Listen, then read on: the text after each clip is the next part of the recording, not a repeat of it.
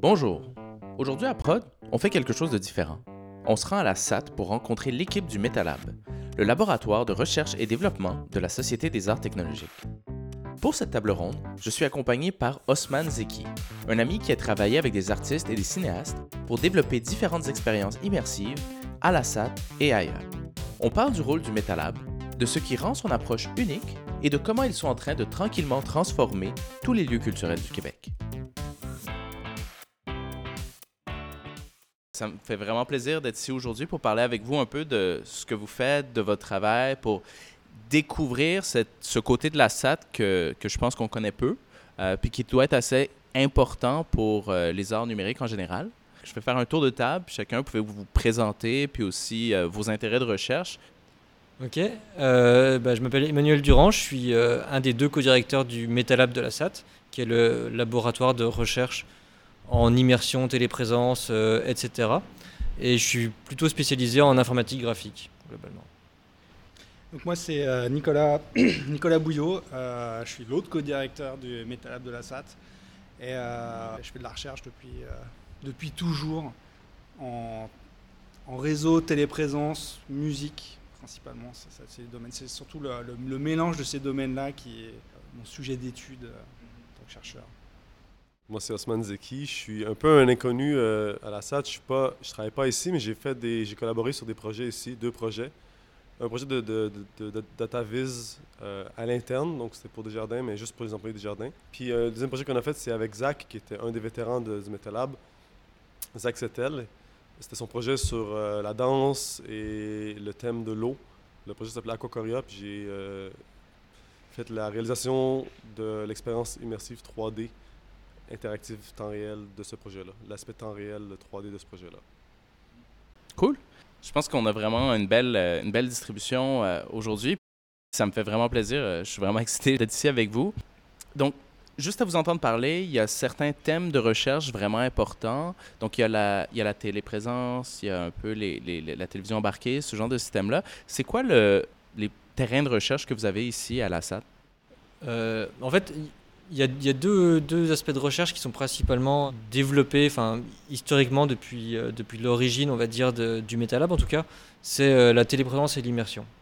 C'est vraiment les deux principaux. Donc la téléprésence, euh, bah, parce qu'à l'origine, euh, il y avait toute cette idée de créer avec la SAT un, hub, un hub urbain, donc un espace qui soit central dans un réseau de salles connectées, etc. Et puis euh, l'immersion, parce que les, membres fondateurs de la SAD, disons, ont, développé avant d'autres endroits dans le monde des dispositifs immersifs. À l'origine, euh, un des premiers dispositifs immersifs de la SAD, c'était le, panoscope, qui est en fait un dôme inversé mono-utilisateur. Donc la personne se trouve euh, comme au fond d'un bol, et euh, il y a une projection qui est- qui est faite autour de cette personne. Et donc tout ça a évolué pour au final donner des dômes de petite, petite dimension au début et la satosphère qui, qui existe maintenant sur, la, sur le bâtiment de la SAT. Dans le fond, vous, votre tâche, c'est de développer les technologies qui permettent la réalisation de ce genre d'expérience-là. En fait, comme, euh, en tout cas, comme moi je vois notre travail, euh, le but de nos recherches, c'est de faciliter la création de, de contenu pour euh, ces différents médias, donc que ce soit pour l'immersion ou pour la téléprésence. Donc on part du principe que faire des, faire des contenus, utiliser ces, ces- ces- dispositifs est quelque chose de complexe. Utiliser la SATO, la satosphère, n'importe quel dôme est quelque chose de complexe. Déployer un, un système de, té- de téléprésence un peu avancé, c'est-à-dire avec euh, beaucoup de canaux audio, beaucoup de canaux vidéo, du data, c'est quelque chose de complexe et il n'y a pas d'outils pour euh, faire ça de manière simple. Et donc, moi, tel que je vois les choses, un des principaux objectifs du travail du MetaLab, c'est de simplifier ce travail. Donc, c'est développer des technologies qui permettent aux gens d'utiliser ces technologies-là sans avoir trop à penser à l'implémentation. Bah, entre autres, mais pour revenir à ta, question de, départ, hein, c'est que euh, notre, notre rôle en tant que chercheur à la SAT, euh, il est pas dans, il est dans la facilitation, oui, mais il n'est pas dans, euh, on va pas débloquer les gens dans leur, dans la production de contenu. On a un programme de recherche, donc on définit des problé- problématiques liées autour de la facilitation de génération de contenu ou, euh, des technologies, c'est-à-dire euh, euh, débloquer des problèmes technologiques, mais à côté de gens qui ne le font pas nécessairement avec nos outils, mais qui, pourraient utiliser nos outils aussi ou qui l'utilisent concrètement, embaucher un artiste, avoir un artiste qui est là, le cachet, on n'a pas un cachet pour le payer pendant six mois, plein temps pour faire son travail. Et donc il y a un compromis entre le temps qu'il est capable de passer, ce qu'il est capable de produire.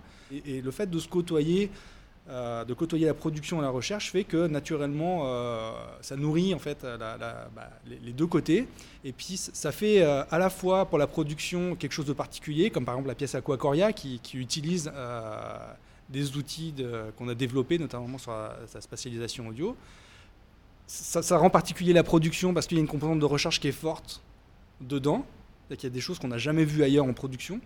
Et puis dans la recherche, euh, c'est des, contraintes aussi un peu plus pratiques qui, sont, qui sont des contraintes qu'on ne voit pas nécessairement quand on va dans des conférences et qu'on rencontre d'autres chercheurs qui n'ont qui ont pas ces, donc ces contraintes de production et qui, et qui en fait vont purement dans des, dans des directions, euh, euh, des problèmes qui peuvent être théoriques ou alors des hypothèses qui ne sont pas soumises à, à, des réalités de production. Et, euh, mais, mais c'est quoi cette différence-là, juste pour être sûr de bien comprendre un chercheur versus un développeur?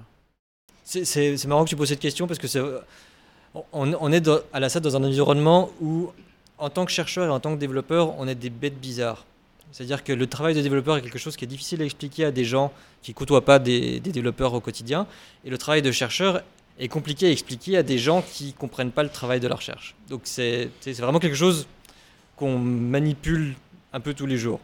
Pour moi, la recherche, tel que je l'entends et tel que je l'entends au MetaLab, c'est que, euh, et puis d'ailleurs c'est pour ça qu'on reçoit des financements, c'est on a des problématiques, on a des hypothèses et on va euh, explorer des solutions pour euh, comprendre, est-ce que, comprendre si nous, pour valider nos hypothèses, pour comprendre est-ce qu'on est, capable de progresser dans une direction et résoudre des problèmes.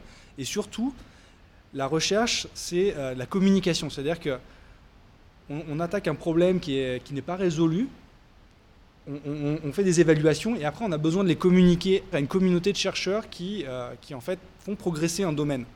C'est quoi un peu les grands thèmes de recherche dans les arts numériques, un peu les enjeux qui sont rencontrés?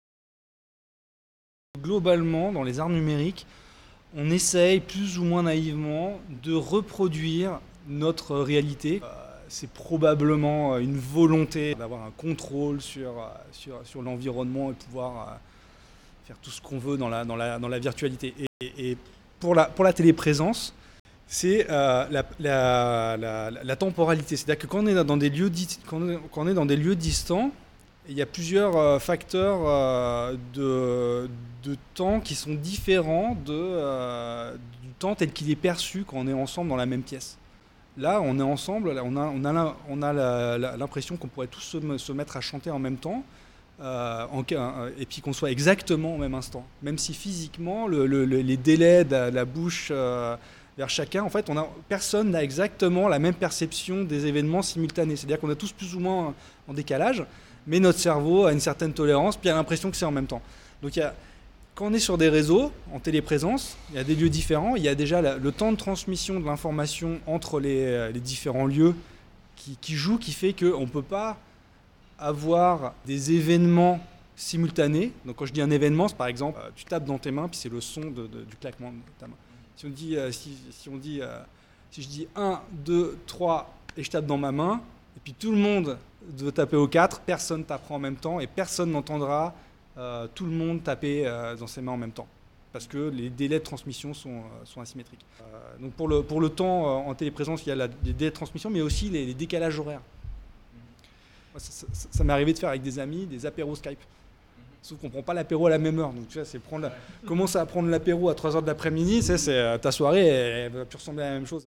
Ce que je trouvais intéressant avec ça, c'est que c'est pas juste quelque chose de technologique. C'est beaucoup lié à la, à la temporalité, à l'expérience humaine.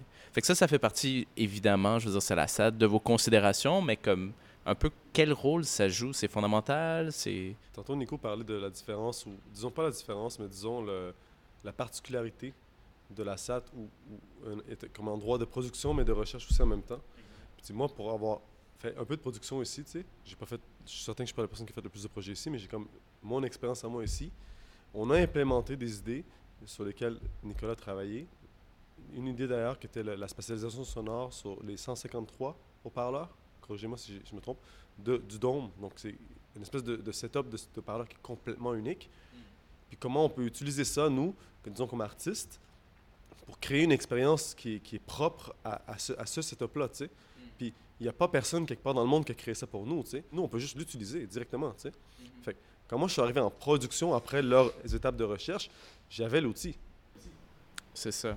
Puis ça, ça, ça, c'était le point que justement tu parlais plus tôt où tu disais un artiste arrive, il est limité dans le temps, il y a une certaine idée de leur fournir des moyens Il n'y de. a pas nécessairement la compréhension. J'ai pas une même, même si je suis programmeur, j'ai pas une spécialisation en son, j'ai pas une spécialisation dans le dôme, tu sais. Donc, j'avais pas de compréhension du tout de comment ça fonctionnait. Tu sais, high level peut-être, mais pas vraiment dans, les détails, tu sais. Donc, quand Zach, qui était le concepteur de ce spectacle-là, m'a dit on spécialise sur 153 haut-parleurs, il y a des effets de Doppler, c'est vraiment. Je dis waouh, c'est fou, comment vous faites pour faire ça Je m'imagine un scénario complexe. Mais non, il y a un engin de jeu vidéo standard qui est Unity. Puis on prend un objet qui est déjà dans l'espace, qui est spatialisé dans l'espace d'Unity, juste comme n'importe quel engin 3D, ferait n'importe quelle entité qui vit dans l'unité. Puis on transpose la position de cet engin-là à la position du microphone entre guillemets le plus près avec toutes sortes d'effets entre guillemets pour simuler la distance, le mouvement, tout ça. Puis ça donne, quand ça passe à travers l'outil qui s'appelle SATI, ça donne comme résultat la spatialisation. Ça fait en sorte que moi, je peux juste prendre un objet, le faire bouger de gauche à droite de la manière la plus simple possible dans l'outil que moi je connais, qui est Unity, disons, ou n'importe quel outil.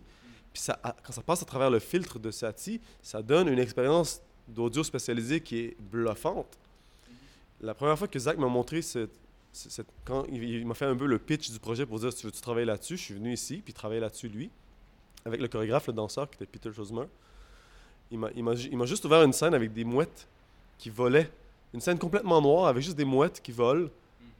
Puis le son des mouettes qui, qui passaient devant moi, je voyais la mouette, j'avais, un- un, élément visuel, puis je voyais la mouette passer, puis j'entendais le son de la mouette à l'endroit où elle était. Ou peut-être qu'il y avait un délai, peut-être qu'il y avait quelque chose, mais c'était compensé. Moi, je, je remarquais pas vraiment la différence. Mon cerveau faisait pas vraiment sens. Donc, je voyais la mouette, j'entendais le son, puis quand la mouette tournait autour de moi, j'entendais le son tourner autour de moi. Puis très rapidement, j'ai oublié que j'étais dans un environnement virtuel. Je me suis senti comme sur le bord de la mer, j'ai eu des émotions par rapport à ça, je me suis dit, waouh, tu sais. Puis j'ai très rapidement passé au-delà de, des complexités techniques que ça peut engendrer, des choses comme ça, parce que l'outil était déjà fait. Puis l'outil été fait, entre guillemets, puis le projet été fait, la production été faite un peu pour tester l'outil, puis l'outil été fait pour, faciliter la production.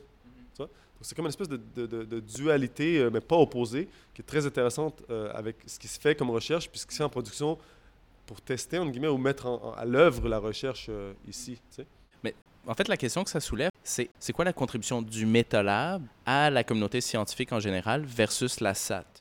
Euh, Ta question, c'est en quoi, euh, dans quelle mesure le MetaLab contribue à la communauté scientifique? Ouais, ou comment, comment est-ce que vous organisez votre temps puis vos activités entre engager avec la communauté scientifique internationale puis travailler sur les projets internes à la, à la SAT? Ben, disons que c'est- moi, je pense que c'est essentiellement là. En fait, on, travaille de manière euh, plus ou moins euh, opportuniste. C'est-à-dire que euh, la manière dont on fonctionne, c'est que euh, on, on a, une base d'outils qui, sont, développés. Et ces outils, alors là, dans, le laboratoire, on est, on est tous développeurs. On a une culture de développeurs. On fonctionne sur, on, développe des logiciels open source et on développe sous Linux. Et il y a cette culture dans Linux et dans l'open source et dans Unix en général de faire des outils qui sont euh, entre guillemets élémentaires dans le sens où euh, ils ont une particularité et qui est, qui est fait pour exister dans un écosystème. C'est-à-dire que euh, on n'ignore pas les, autres outils et tout ce qu'on développe est supposé fonctionner ensemble. Et ça, c'est vraiment la manière dont on crée les, les logiciels. Tous les logiciels sont compatibles entre eux, ce qui permet, comme c'était dit tout à l'heure, d'avoir Unity qui fonctionne avec Sati, mais Sati qui fonctionne aussi avec Blender, mais Sati qui fonctionne aussi avec euh, etc., etc. Et donc, on a une base d'outils euh, open source comme ça qui, qui nous permet de participer ou, ou de faire de participer à des productions ou d'effectuer des recherches. Donc, ce que je veux dire, quand je voulais dire de manière opportuniste, c'est qu'on a, on a cette base de logiciels et puis pour faire nos recherches, tous les ans, on décrit un, un programme de recherche où on dit voilà les défis qu'on veut adresser. Et ces défis, ils sont aussi basés sur l'évolution de nos logiciels. C'est-à-dire que on, a- on sait déjà dans un domaine de recherche quelles sont les choses qui, qui sont en train d'arriver, quelles sont les possibilités qui s'offrent. Et après, avec les productions et des collaborations avec d'autres personnes, là, des opportunités se présentent. Ah, donc on sait que, que cet outil-là, on a besoin d'un outil de spatialisation dans notre boîte à outils globale. On connaît, euh, on connaît le, le domaine de recherche euh, en, en audio numérique et de la spatialisation. On sait quelles sont les limitations des outils. Pour faire que, ok, on avance dans notre outil. Et puis là, il y a une opportunité d'un show, super. Le, show, s'il peut se faire avec notre outil, eh ben, c'est tant mieux. Puis ce show-là, eh ben, d'une part, il utilise des features qui, sont, qui existent nulle part parce que c'est issu de la recherche et que euh, ça l'avance. Puis en même temps, quand on va dans une conférence, on arrive, on dit regardez, on a fait ce show, on a des vidéos de démonstration. Et puis ça, les chercheurs, eux, ils n'ont pas l'habitude de voir ça parce qu'ils développent un prototype, ils démontrent la validité d'une hypothèse, et puis après, ils passent au suivant. Alors, tous les, tous les chercheurs font pas comme ça, mais c'est ça qui fait que euh, quand on arrive, c'est ça qui fait qu'il y a gagnant-gagnant entre, euh, entre euh, la partie très appliquée de la SAT et la partie recherche. C'est-à-dire qu'on arrive, on arrive à faire la glue entre les deux. Est-ce que c'est quelque chose qui manque pour ces autres chercheurs-là, qui fait en sorte que leurs recherches sont peut-être moins intéressantes ou applicables? Pas nécessairement. C'est juste que nous, on a une orientation extrêmement appliquée au final à ce qu'on fait, et c'est pas forcément le, le cas pour, pour d'autres laboratoires au, final, les laboratoires n'ont pas de contact avec euh, des artistes pour leur faire de, qui vont l'utiliser pour des cas de production, ce qui va se passer, c'est qu'ils vont pas aller aussi loin en termes de stabilisation, facilité d'utilisation et ce genre de choses. Par contre, ils iront potentiellement beaucoup plus loin en termes de euh, euh, précision de la spatialisation, les, effets qu'ils arrivent à reproduire et ce genre de choses. Et donc, nous, on amène des, des exemples de cas d'usage qui montrent que c'est utile, qui on, montre que ça fonctionne dans la vraie vie, entre guillemets, et euh, on tire des travaux de ces gens-là bah, des, pistes futures d'intégration, de développement pour nos propres outils. C'est ça, parce que c'est des, euh, scientifiques qui sont dans un, laboratoire où il n'y a pas nécessairement euh, cette, contrainte, pas contrainte, mais cette, euh, ambition d'avoir des, productions, mais ils peuvent passer beaucoup plus de temps, par exemple, à récupérer un signal audio, et puis le passer dans une moulette mathématique, et puis passer dans des, euh, dans des modèles statistiques pour dire, ah ok, on valide certains aspects, et puis il y a certains aspects qui, sur le plan scientifique, sont validés euh, de manière très précise et qui amènent beaucoup plus de certitude que ce que nous, on peut faire en disant, un danseur à manipuler notre, euh, notre spécialisation. Est-ce que vous avez des liens constants avec des gens à l'extérieur? Est-ce que vous avez comme des partenaires comme... Je vois souvent des, des, gens de l'université de Carnegie Mellon, Carnegie Mellon travailler avec, euh, je sais pas quoi, une telle compagnie de jeu ou une telle, compagnie, une telle technologie de jeu. Est-ce que vous avez ce genre de relation-là, la SAT? Par exemple, avec Vive Avec Vive, c'est un peu particulier. J'aurais du mal à qualifier cette relation. C'est surtout qu'ils ont des gens qui s'occupent de la communauté et qui sont tombés sur cette vidéo et sur notre vidéo et qui, du coup, ont tenu à, prendre contact avec nous. Peut-être juste mettre en contexte, c'est quoi la vidéo en, question euh? Ok, euh, bah, ça c'est l'autre exemple que, que, je voulais donner pour, pour euh, expliciter un peu les, les, les, travaux qu'on fait ici. donc le, projet de recherche actuel repose sur l'idée qu'on a du matériel bien spécifique ici à la SAT. on a plein de dômes. Et les artistes viennent faire des résidences ici en grande partie pour faire des productions pour, le, pour des dômes. Et la création pour des, pour des dômes et d'autres environnements immersifs, mais spécifiquement pour des dômes, est quelque chose de, complexe euh, pour plusieurs raisons. Déjà, euh, bah, c'est un environnement immersif, donc euh, par rapport à faire une création de, type, de type film où tu as juste du, le, point de vue que t'impose le, scénariste, le metteur en scène, bah, euh, il faut que tu penses à tout ce qu'il y a autour de toi. Mais à côté de ça, tu aussi des contraintes plus techniques, notamment euh, sur le, type, le, format de la vidéo qui va être, qui va être produite. C'est-à-dire que quand tu fais un film qui va être diffusé sur un écran, tu fais une image carrée et tu as, le film pour ton écran. Quand tu fais un film ou euh, une expérience interactive pour un dôme, c'est pas une image carrée, c'est un autre format de projection. Pour la Sato, en général, c'est une projection sphérique. La difficulté que ça apporte, c'est que euh, c'est très très difficile de se rendre compte de l'efficacité de ta mise en scène et de tes, animations et de ta scénographie, etc. Euh, quand tu regardes une projection sphérique sur un écran plat. Parce que euh, bah, tout est déformé. Donc tu vois les objets qui passent autour de toi, mais tu n'as aucun moyen de savoir si est-ce que l'objet est vraiment près ou loin de moi, est-ce que est-ce qu'il va vite, est-ce que c'est ça, les effets d'échelle sont très difficiles à appréhender. Et, euh, donc au final, les artistes, ce qu'ils doivent faire, c'est, euh, bah, ils font, euh, si c'est pour un film, ils font un, un, rendu de leur film. Si c'est pour un jeu, ils font un export, un export du jeu. Ils vont dans la Sato, ils se connectent, ils regardent ce que ça donne, ils prennent des notes, ils disent ok ça ça va pas, ça ça marche pas, ça ça marche pas, ils retournent sur le poste de travail, ils font leurs modifications et comme ça ils ont un cycle de travail où ils oscillent entre leur poste de travail et le dôme Donc tout ça, en fait, ça mène, ça, mène du temps parce que, genre, quand tu fais un film, quand tu fais ton, rendu d'un film, disons la résolution minimale qui est acceptable pour visuali- vis- visualiser dans un dôme- comme la stratosphère, c'est du, deux- du deux- 2000 par 2000. En, dessous, ça va être vraiment très très moche. Et euh, le, maximum qu'on peut accepter, c'est du 4000 par 4000. Mais du coup, les temps, de rendu peuvent être relativement importants. Ça peut prendre plusieurs jours pour avoir ta scène qui est rendue. Euh, nous, ce qu'on, le, sujet de, notre projet de recherche de ces quelques années, euh, c'est de faciliter la création pour des dômes. Création au sens général, c'est-à-dire que là, j'ai parlé de, de la vidéo, mais en fait, euh, Haussmann a parlé de l'audio, juste avant. En fait, la partie audio rentre dans ce projet de recherche parce que de la même manière que créer du contenu pour vidéo pour un dôme, c'est compliqué. Créer du contenu audio pour, euh, en fait, c'est- du 31.4 euh, canaux, je crois, qu'on a dans la Satos. Il y a effectivement 150 et des brouettes euh, haut-parleurs, mais ils sont regroupés par grave, donc c'est 30 du 31.4. Mais faire du 31.4, quand tu es à ton poste de travail et que tu as juste un casque stéréo, pour se rendre compte de la spatialisation, tu peux pas. Tu, tu peux le faire qu'une fois que tu es sur place, et là tu te rends compte de tout ce qui va pas. Il y a aussi les basses fréquences, genre viscéralement dans le dôme, les basses fréquences, tu les sens dans ton corps en Tu as aussi, T'as pas du tout Tu as aussi ce genre de problème.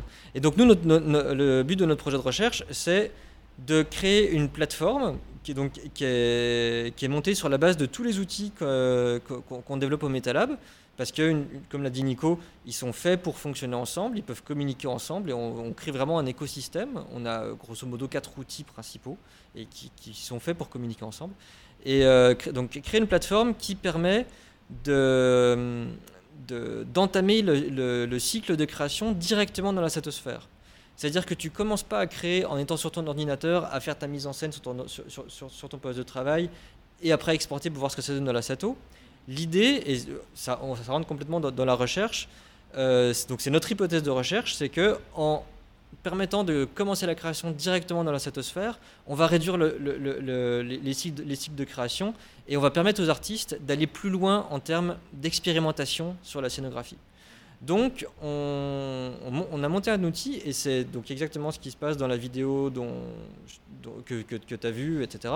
C'est que euh, l'artiste euh, se retrouve dans la satosphère avec euh, deux manettes de Vive, parce que c'est ce qui est le plus accessible actuellement en termes de contrôleur VR. Parce que, mine de rien, le dôme, c'est aussi de la VR, même si c'est pas avec un casque de réalité virtuelle, c'est aussi de la VR. Euh, donc l'artiste a, deux manettes de Vive et il a accès euh, à tous les modèles 3D, euh, samples audio, etc. qu'il a amené avec lui. Et il peut commencer à construire sa, scénographie dans le dôme. Donc il importe ses modèles, il les place, il accroche des sons aux objets, il met des keyframes pour faire l'animation, il navigue dans, dans l'environnement. Et donc il est dans le dôme et il voit exactement ce que ça donne. Pour avoir fait la production, puis pour avoir vécu ce problème-là d'aller-retour constant entre le 2D de ton écran carré et le, quasiment 4D de ton, de, ton, de ton environnement immersif, il y avait une énorme perte d'énergie, motivation, euh, temps à faire l'aller-retour. Puis aussi, il faut pas se mentir, le dôme est très occupé. On n'a pas accès à ça tout le temps. Nous, quand on a travaillé sur la Cocoria, c'était la nuit. On a fait un mois presque complet de juste travailler toute la nuit. On arrivait ici à 10h le soir, on se prenait de la bouffe, on mangeait, puis on travaillait toute la nuit jusqu'à 8h du matin parce que c'est le seul moment, la seule plage, on avait vraiment le dôme à nous. Puis même là, des fois, il y avait des gens qui venaient, il y avait des choses qui se faisaient. C'est comme. Donc, tu as une contrainte qui est. Tu dois être là-bas pour valider tes idées, tu n'as pas le choix parce que c'est l'environnement de production, tu sais. La vitesse, le son, il y a un écho dans le dôme que tu n'as pas ailleurs non plus, que tu dois prendre en compte. Les projecteurs projettent la, couleur, la lumière rebondit d'un mur à un autre, puis va, va ternir un peu la couleur d'un l'autre, donc tu n'as pas vraiment la qualité visuelle que tu as sur ton écran. Donc tu dois booster tes couleurs pour qu'il y ait une couleur encore plus vive au niveau de la saturation. Donc tu te retrouves à faire tellement d'allers-retours, surtout si tu pas habitué. Moi, c'était mon deuxième projet à Cocoria, où il y avait une certaine frustration. Ah ouais, ok, j'ai passé trois heures à faire mon animation de baleine qui se fait bouffer par une, un, un tourbillon d'eau. J'ai vraiment passé trois heures à faire ça. Je suis arrivé dans le dôme un soir parce que j'ai travaillé ici deux jours. Puis je me suis rendu compte que mon animation ne marchait pas du tout. Le truc n'était pas aligné comme du monde. Nous, on voulait que l'apex du dôme soit l'endroit où, la baleine rentre, mais c'était un peu à gauche. La scale n'était pas bon, la baleine, elle arrivait de nulle part. Le son n'était pas bon, tout était mauvais. Puis on s'est retrouvé à, devoir, oui, on avait quelque chose de sais, mais on s'est retrouvé à devoir refaire toute la nuit cette scène au complet. Puis moi, même si plus tard, on vers la fin, on s'est créé des outils pour pouvoir passer moins de temps à faire ça. Puis aussi, la particularité des engins, des engins de jeu comme Unity ou de- de- de- des outils comme Blender qui sont du temps, du temps réel, entre guillemets, qui sont, que tu peux manipuler en- rapidement, tu les variables de ce, qui, de ce qui constitue ta scène, c'est que tu peux partir l'expérience, changer une variable ou deux assez facilement, puis dire, OK, qu'est-ce qui arrive si je mets la vitesse à 5, à 6, à 7, à 8? Puis tu pouvais voir immédiatement le résultat, euh, arrêter le playback, si on veut, revenir, puis là, mettre la valeur que tu as, trouvé qui était bonne, tu trouver ta valeur puis la mettre, tu sais. Puis vers la fin, ce qu'on a fait, c'est qu'on on, on a utilisé un, l'o- euh, un transport de messages OSC. C'est juste un, un protocole pour envoyer des messages. Puis on avait une, tablette iPad ou un téléphone mobile sur laquelle on avait fait des interfaces avec un truc qui s'appelle Touch OSC. Puis on pouvait euh, varier les valeurs, les vitesses, le volume et tout de là pour tester un peu. Ah ouais, est-ce que le son c'est mieux si on, augmente le volume ou si on- la vitesse est plus rapide, machin, tu sais. C'est comme utiliser un contrôleur MIDI. C'est la même chose que utiliser un contrôleur MIDI pour jouer, entre guillemets, genre sur un effet ou un autre, ou une pédale comme sur la guitare, ou ce genre de choses-là. Puis, même avec ces outils, c'était archaïque, c'était difficile, tu sais. Donc, clairement, moi, j'aurais aimé avoir un outil où je pouvais dire, d'accord, qu'est-ce qui se passe si la baleine, ça se passe dans, dans l'eau à courir, donc qu'est-ce qui se passe si la baleine, ça prend 20 secondes pour passer d'un- endroit à l'autre, tu sais, dans, dans, dans, le dôme? On essaye. Là, on le fait. Là, déjà, en plus, c'est sur une machine différente. Le code qui roule sur le dôme est, est sur une machine dédiée au dôme. L'audio est sur une machine, le rendu 3D est sur une machine séparée. Tout, tout, tout se communique par réseau. Donc, toi, tu es sur ton, ton laptop ou sur ta tour, tu fais ton changement, tu vas commettre ça dans Git, entre guillemets, qui est un système de contrôle de version distribué, donc distribuer le code. Tu montes en haut dans le SAT, tu récupères les changements, tu les appliques à la scène, puis là, tu l'exécutes. Donc, le, petit, disons, euh, une minute, deux minutes, trois minutes que, que tu prends à, à faire ça à chaque fois, sur le long d'un projet, c'est des heures et des heures et des heures. Tu as peut-être perdu 40 heures, 50 heures à faire juste cette petite manipulation-là, tu sais. Puis, si j'avais pu sauver 50 heures de plus, le projet, il serait allé plus loin, tu sais. Puis donc, je me dis, quand j'ai vu, moi, la vidéo la première fois de In situ, moi, j'ai immédiatement vu le potentiel en me disant, waouh, imagine si j'avais pu juste placer la baleine, la faire bouger. Non, 20 secondes, c'est pas assez. Je veux un effet plus massif, je veux faire 30 secondes, 50 secondes en une minute plutôt que de faire l'aller-retour. Donc, c'est comme une économie de temps, d'énergie, euh, une une barrière de moins à la créativité euh, automatique. Mais ça, avec le HTC Vive, il y a les manettes qui sont utilisées pour créer ça, mais vous n'utilisez pas le casque, dans le fond. Tu pourrais pas avoir quelqu'un qui s'assoit, qui met son casque, qui minimalement peut avoir une spatialisation de, du dôme, puis après, il va se retrouver là, mais tu sais, il y aurait clairement pas le son, mais au moins, il y aurait un peu comme l'espace puis l'organisation. Bah, c'est surtout un manque de temps plus que- qu'autre chose pour pas mettre en place ce genre de choses. Mais tu pourrais. Après, euh, bah, Avec le son. Et avec le son, tu pourrais aussi. Ah ouais, avec la spatialisation, mais c'est juste que ça serait tout le temps... euh, Ah bah c'est moins précis que, que si tu as les speakers vraiment derrière toi, mais il y a des modèles qui permettent de simuler ça, hein, qui sont euh, qui marchent pas pour toutes les toutes les personnes. Parce qu'on a tous les oreilles qui ont une forme différente, donc euh, ça marche plus ou moins bien, mais, mais ce genre de choses est possible. Mais en même temps, moi, je trouve que deux choses. Un, j'ai- moi, j'ai fait de la VR aussi. J'ai réalisé un documentaire en VR. En VR, tu es isolé. Tu es, coupé de la réalité. Tu as, des lunettes sur le visage, puis on force, entre guillemets, une immersion. C'est forcé. tu sais, Oublie que tu as un casque, oublie que tu as un truc qui t'écrase de la nez, puis que tu peux pas respirer, puis tu as chaud. tu sais. Tandis qu'à la salle, tu rentres, puis tu pas de dispositif. Le seul euh, truc qui vient, entre guillemets, faire euh, une espèce de barrière entre toi et l'immersion, c'est la surface du dôme, un peu l'écho dans le dôme, un peu le bruit des audients autour de toi, tu sais. Puis, donc, dans la VR, que tu peux faire un peu d'immersion, puis c'est intéressant, puis je veux dire, les expériences immersives VR sont quand même excellentes. Tu as un sentiment d'isolation qui, qui fait en sorte que l'expérience euh, doit, euh, doit prendre ça en compte, tu sais. Mais quand tu fais de l'immersion dans un dôme, tu peux être 100 personnes autour de toi. S'il y a assez de gens, si c'est assez silencieux ou peu importe, tu peux sentir la chaleur des autres gens, tu peux sentir le rythme cardiaque des autres gens, tu sais. Puis tu peux avoir leur réaction à ce qui se passe aussi. C'est comme une espèce de truc émotionnel complètement différent. Donc, tu pourrais définitivement faire le- l'expérience en VR puis avoir les mêmes outils. En fait, les outils marcheraient les mêmes parce qu'au niveau fondamentalement, Unity, quand il roule, il, peut rouler la VR, il peut en- envoyer à, à la SAT. Puis si on avait une machine assez puissante, on pourrait même faire les deux en même temps, tu sais, euh, avec une seule instance d'Unity, tu sais, pourquoi pas. Mais l'expérience en soi d'être dans l'espace, puis d'avoir tout cet espace-là autour de toi, puis de ne pas avoir de dispositif sur le visage, de pouvoir être avec d'autres gens, permet de faire une création, puis de le- guide la création vers euh, un résultat qui sera jamais le même que ce que, ce que tu designs fondamentalement pour des gens qui ont un casque sur la tête puis qui regardent au travers des lunettes et d'écran. Ouais, clairement. Clairement. Puis, puis même le. Veux, veux pas. Quand tu mets un casque, tu peux te permettre de scénariser davantage. Tu vas setter ta caméra initiale, tu pourrais, tu pourrais même avoir la personne qui va être sur un petit, euh, quasiment quoi, une, une, rail de chemin de fer puis qui avance. Tandis que quand tu es dans un, dôme, les gens vont être assis de toutes les perspectives. Fait que tu peux même pas concevoir ton expérience de la même manière. Ça, c'est un challenge dans Kokoria. Au début, l'artiste à Kokoria, l'artiste dans Kokoria était un peu anxieux de comment il allait faire pour aller chercher l'attention de l'utilisateur puis raconter son histoire. son mouvement, son, le corps, la danse, il y a une histoire qui est racontée là-dedans. Puis ça le stressait un peu parce que c'était une recherche pour tout le monde. Tout le monde faisait ça pour la première fois. sais. Ce spectacle-là, ce genre de spectacle-là, avec ce genre d'outillage-là. Puis lui, ça l'a rendu anxieux au début. Puis on a, on a rapidement réalisé que c'était simple si c'était lui qui était le chef, le, chef d'orchestre.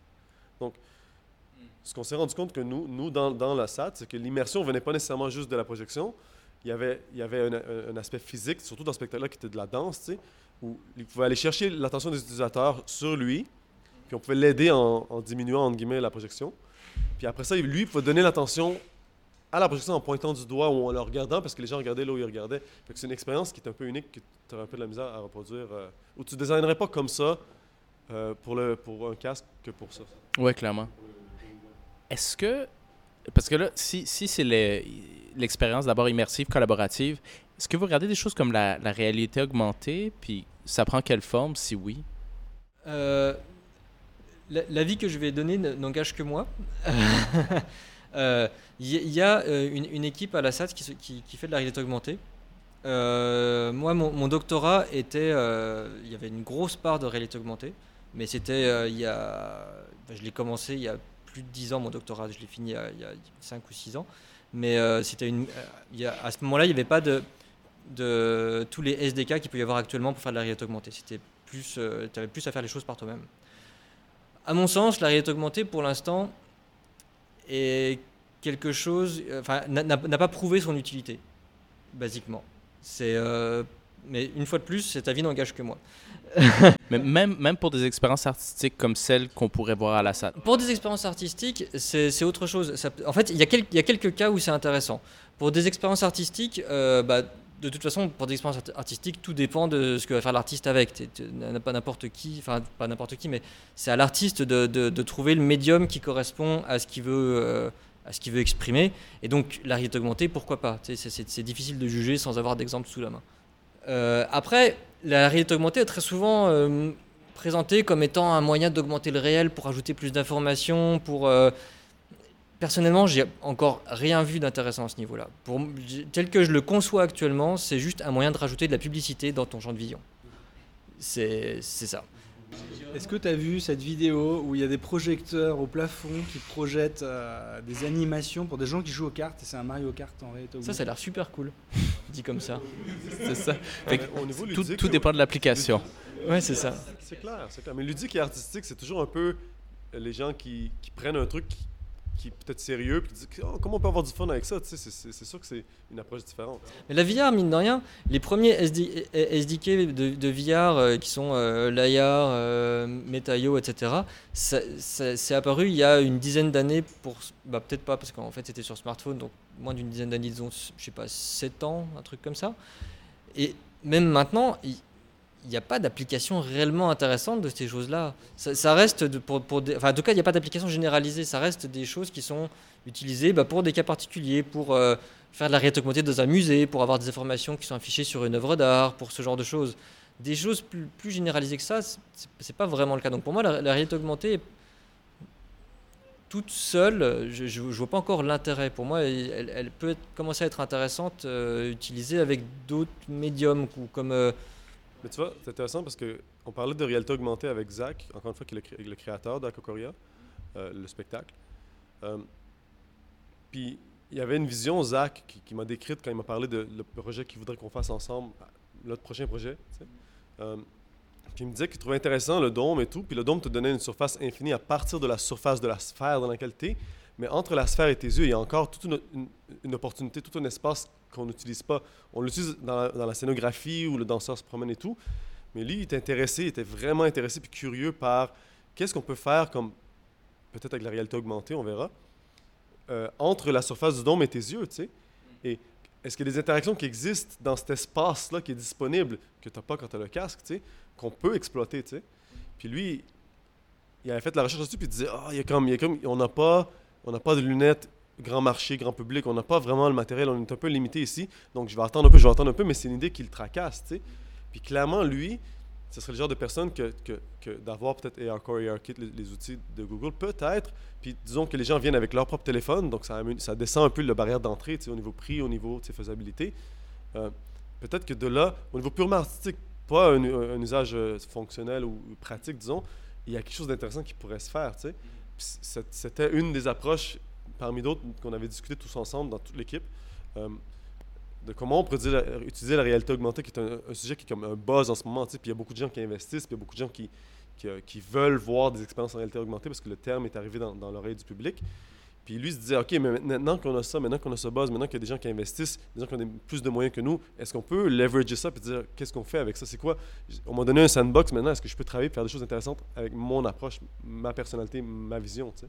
Puis ça, je trouve ça intéressant. C'est sûr que c'est pas pratique, c'est sûr que ça mène un peu fondamentalement, ça mène un peu nulle part, mais c'est c'est comme c'est intéressant et important quand même. Mais pour, le coup, Zach, il arrive avec un problème et il cherche Clairement, clairement. Puis tu et les- il, est- il considère la réalité augmentée. Exact. ça rentre clairement dans le. c'est la recherche, clairement. C'est pas à l'envers. C'est pas genre j'ai la réalité érotique, qu'est-ce que je fais avec? C'est pas build it and they will come. C'est j'ai une idée, j'ai quelque chose que je vais véhiculer.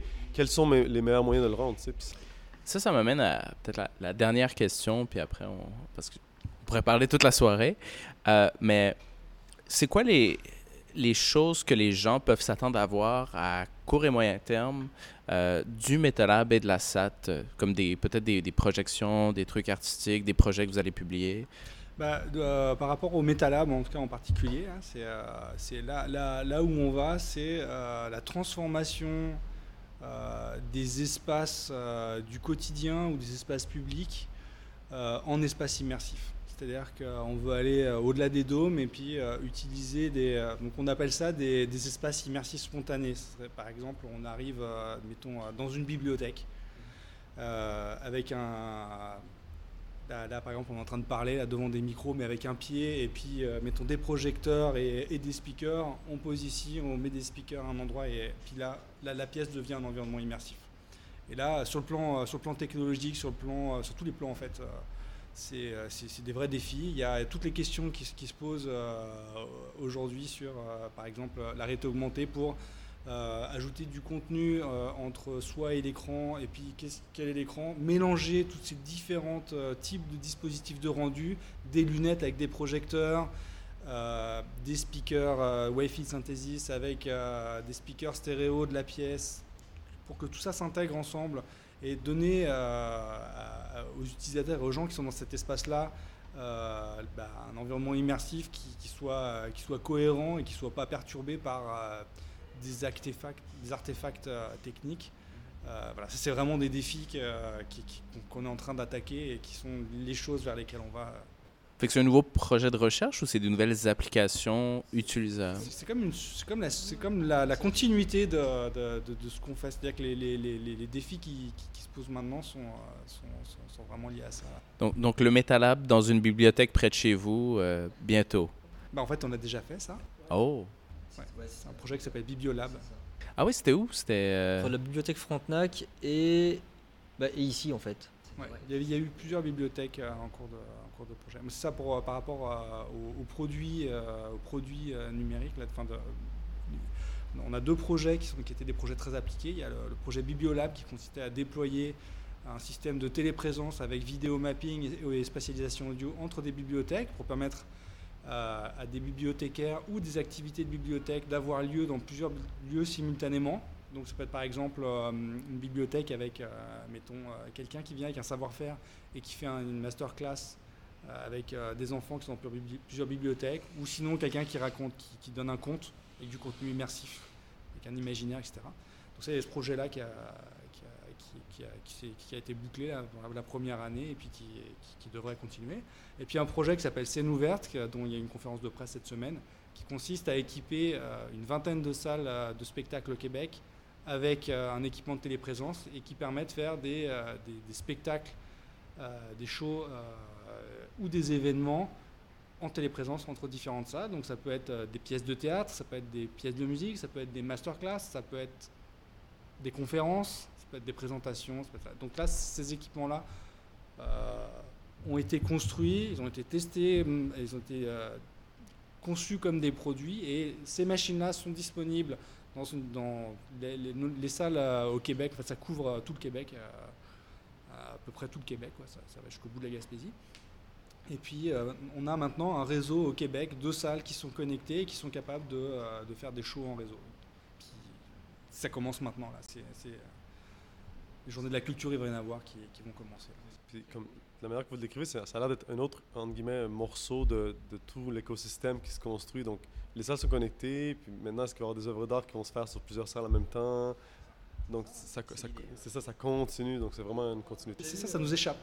C'est maintenant, c'est plus, c'est plus le laboratoire de recherche qui, gère ça, c'est, d'autres gens à la SAT qui, euh, qui animent le réseau, qui, euh, qui font le, le, support. S'il y a un show à la SAT, c'est pas nous qui manipulons, là, c'est, sorti de notre... Nous, on est encore en contact à, avec ça, parce qu'on est les développeurs de, de, ces objets-là. Mais euh, on n'est pas au courant de tout ce qui se passe dedans. ça, ça, vit, ça vit à part entière. Donc vous êtes un peu, encore une fois, du point de vue euh, étranger, extérieur, vous êtes un peu un engin d'innovation. Vous, vous construisez quelque chose, vous observez le monde extérieur, vous construisez quelque chose, puis vous le laissez aller dans le monde, puis les gens le reprennent, puis ça devient un engin d'innovation que les gens utilisent pour ça, fait, ça fait des choses que vous pouvez peut-être même pas prévoir un jour. ouais, bah ça serait cool. C'est ça. Très cool, très cool. Euh, si les gens ils veulent en apprendre plus, ils se rendent tout simplement sur le site de la SAT slash Metalab. C'est ça, il y a, y, a, y a, un menu, il y a Metalab euh, dedans, il y a une description de, nos projets, il y a, la plupart de nos publications aussi sont euh, accessibles en PDF. Et il y a un accès à notre, notre, dépôt de code si des gens sont assez aventureux pour essayer de compiler et installer eux-mêmes nos logiciels. Les readmes sont très bons quand même. Je veux dire, c'est quand même mieux documenté que la majorité du code que les gens drop sur l'Internet. Euh. T'es beaucoup trop gentil. vous avez un fichier readme, déjà ça commence bien. c'est ça.